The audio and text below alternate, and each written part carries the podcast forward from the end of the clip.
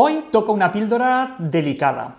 Llevaba tiempo en la lista de pendientes, pero por una cosa, por otra, pues al final le vamos retrasando. Y quizá porque sabemos que puede ser polémica, aunque no debería serlo. El caso es que nos ha pasado algo recientemente que nos ha dado el empujón que necesitábamos para grabar este vídeo. Luego os lo cuento. Vamos a verlo. Ya hemos hablado otras veces de la importancia de respetar las decisiones de las madres, pero esta vez vamos a pararnos en un tema delicado, donde los haya, la lactancia natural o la lactancia artificial. Y digo que es un tema delicado porque, aunque a nivel de consejo sanitario está claro que lo que hay que recomendar y lo que hay que fomentar es la lactancia materna, esto nunca justifica el atacar o faltar el respeto a las madres que, por el motivo que sea, deciden alimentar a sus hijos mediante fórmulas adaptadas. Sería absurdo, tan absurdo como atacar o dejar de respetar a las personas que no llevan una dieta súper saludable, los que son sedentarios, los que toman bebidas alcohólicas o los que fuman. Porque, ¿cuántos de aquí nos libramos de caer en alguno de estos grupos? Pocos, ¿verdad? De hecho, muchos caemos en varios de esos. Pues bueno, pues igual que sería absurdo atacar a toda esta gente, que, seríamos casi todos, por el mismo motivo nos parece muy poco acertado atacar a las madres que dan el biberón a sus hijos. Entonces, resumiendo, lo que hay que recomendar siempre es la lactancia materna, pero independientemente de eso, lo que hay que hacer en todo caso es respetar a las madres que, por el motivo que sea, han decidido dar lactancia artificial. Hasta aquí supongo que estaremos todos de acuerdo, ¿verdad? De hecho, con esta misma idea en la cabeza, empezamos el capítulo de, lactancia materna de nuestro libro, tomando una cita de la activista, de, la doctora Ivonne Olza, en la que dice lo siguiente. Son infinitas las razones por las que una madre puede decidir no amamantar, y cada una de ellas merece el máximo respeto. Lo que verdaderamente necesitan todos los recién nacidos, sin excepción, es sentirse queridos, no solo por sus madres, sino por toda una familia o comunidad. Las madres siempre necesitan respeto, apoyo y reconocimiento. Hasta aquí todo correcto, es decir, no hay que culpabilizar a las madres que deciden por el motivo que sea dar un vive a sus hijos. Merecen respeto, merecen apoyo, muy bien. Pero el caso es que tenemos unas tasas de lactancia materna bastante lamentables. La duración media de la lactancia materna en nuestro país es de solo tres meses. Aunque antes de dar a luz la mayoría de las madres tienen la idea de, darle el pecho a sus hijos, muchas ya salen del hospital con el biberón. Y muchas otras que salen de allí con lactancia materna exclusiva pronto se pasan a la mixta y poco después dejan de dar el pecho por completo. Lo cierto es que la mayoría de las lactancias acaban en nuestro país mucho antes de lo que las madres y lo que los bebés desearían. Como hemos dicho, desde luego no hay que señalar ni hay que acusar a las madres, pero sí que podemos buscar algunos responsables de este panorama tan penoso. El caso es que si tenemos que mirar algún sitio para encontrar los culpables de este panorama, sin duda el contexto que rodea a las madres explica muchos de estos indicadores. El contexto actual que, tenemos es lo que se ha denominado cultura del biberón, que, ha desplazado a la tradicional cultura de la lactancia.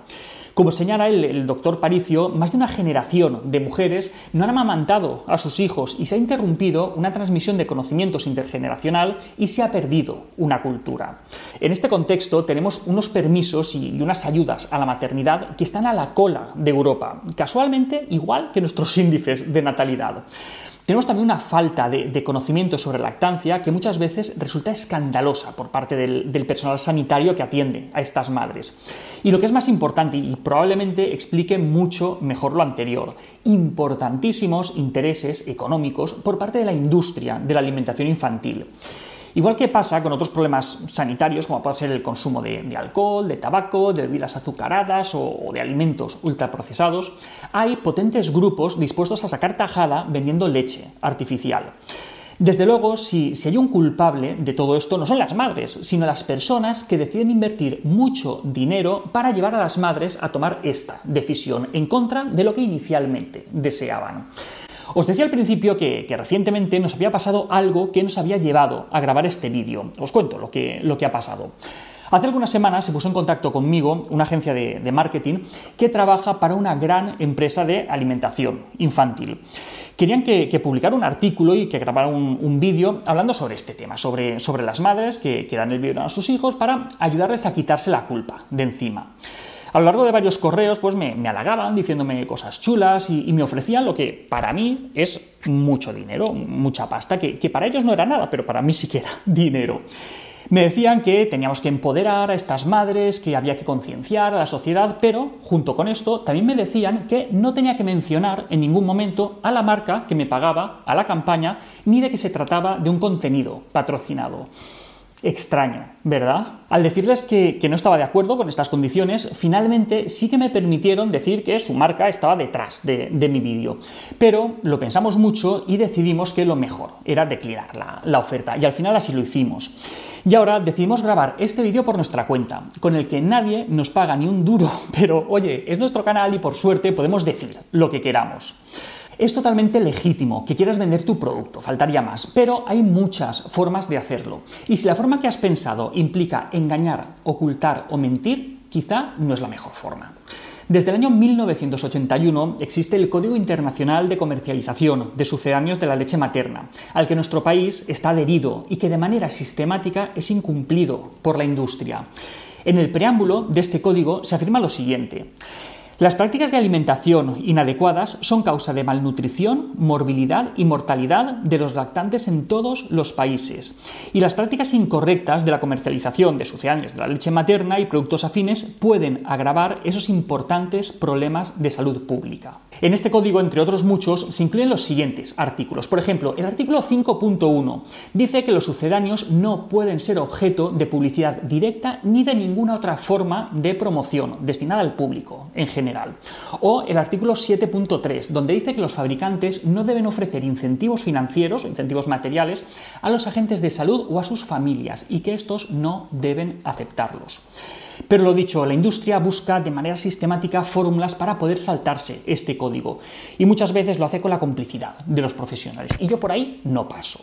En fin, que querían que, desculpabilizara a las madres que, que dan el biberón. Faltaría más, por supuesto. Ellas no tienen culpa de nada. Y como he dicho, hay que respetar siempre, siempre, siempre su decisión. Pero si hay que culpabilizar a alguien, es a una industria que manipula y que no tiene reparos en, dar dinero a quien haga falta para influir en la opinión pública intentando equiparar una cosa con la otra, cuando no son opciones equivalentes. Y si esto es lo que me ofrecían a mí, que, que yo no soy nadie, pensad el dinero que se mueve para cambiar nuestra opinión sin que nos demos ni cuenta. Y hasta aquí otra loca, loca píldora de psicología, con la que no nos haremos ricos, pero al menos podremos seguir diciendo lo que queramos cuando queramos. La semana que viene, más. Un saludo.